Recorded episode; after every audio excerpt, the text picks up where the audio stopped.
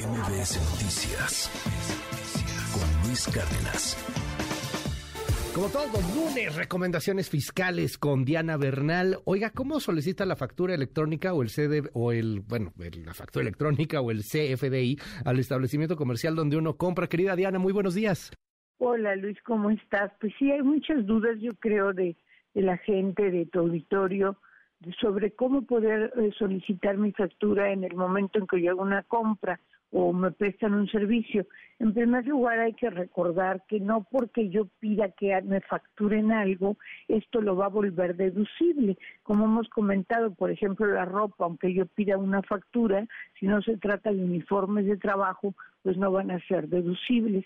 Entonces, eh, a, muchas personas al momento de hacer la compra les preguntan si quieren facturar y ya si van a facturar y dan sus datos, en ese momento el establecimiento mercantil les tiene que entregar el CFDI, comprobante fiscal digital por Internet, impreso o bien la, que es lo mismo que la factura electrónica.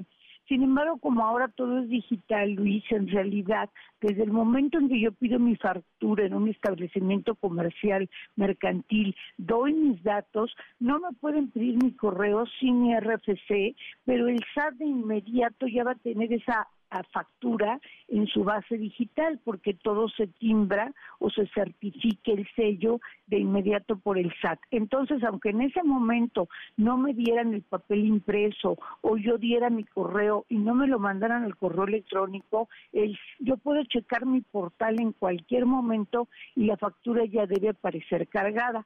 Ahora está también el problema de qué te piden para facturar Ahorita estamos coexistiendo con dos versiones de factura.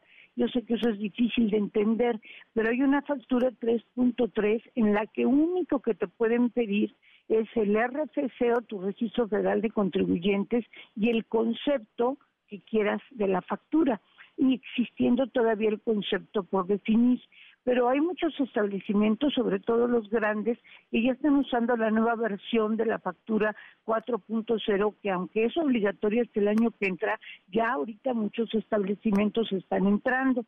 Y ahí sí se complica la cosa, porque además de tu RFC, tienes que proporcionar tu código fiscal, fiscal y tienes también que decir qué concepto quieres la para la factura y ya no hay el concepto por definir, te puedes ir a gastos en general y finalmente lo más complicado, te van a preguntar tu régimen fiscal, o sea, si estás en actividades personales independientes, si estás por sueldos y salarios, si lo único que tienes es arrendamiento o intereses, te lo van a solicitar en ese momento.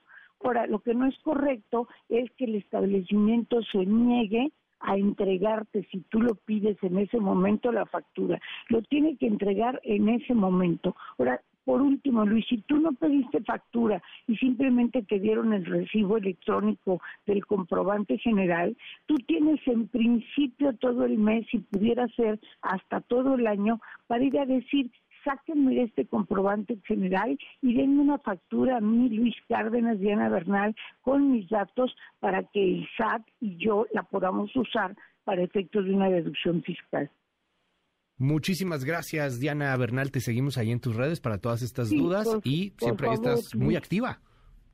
Sí, es que son temas que despiertan mucho el interés, como es natural del auditorio y de todos nosotros. Estoy en arroba Diana Bernal LA1 en Twitter y estoy en LinkedIn por mi nombre, Luis. Excelente semana, un abrazo. Al contrario, excelente semana, muchísimas gracias. Es Diana Bernal. MBS Noticias con Luis Cárdenas.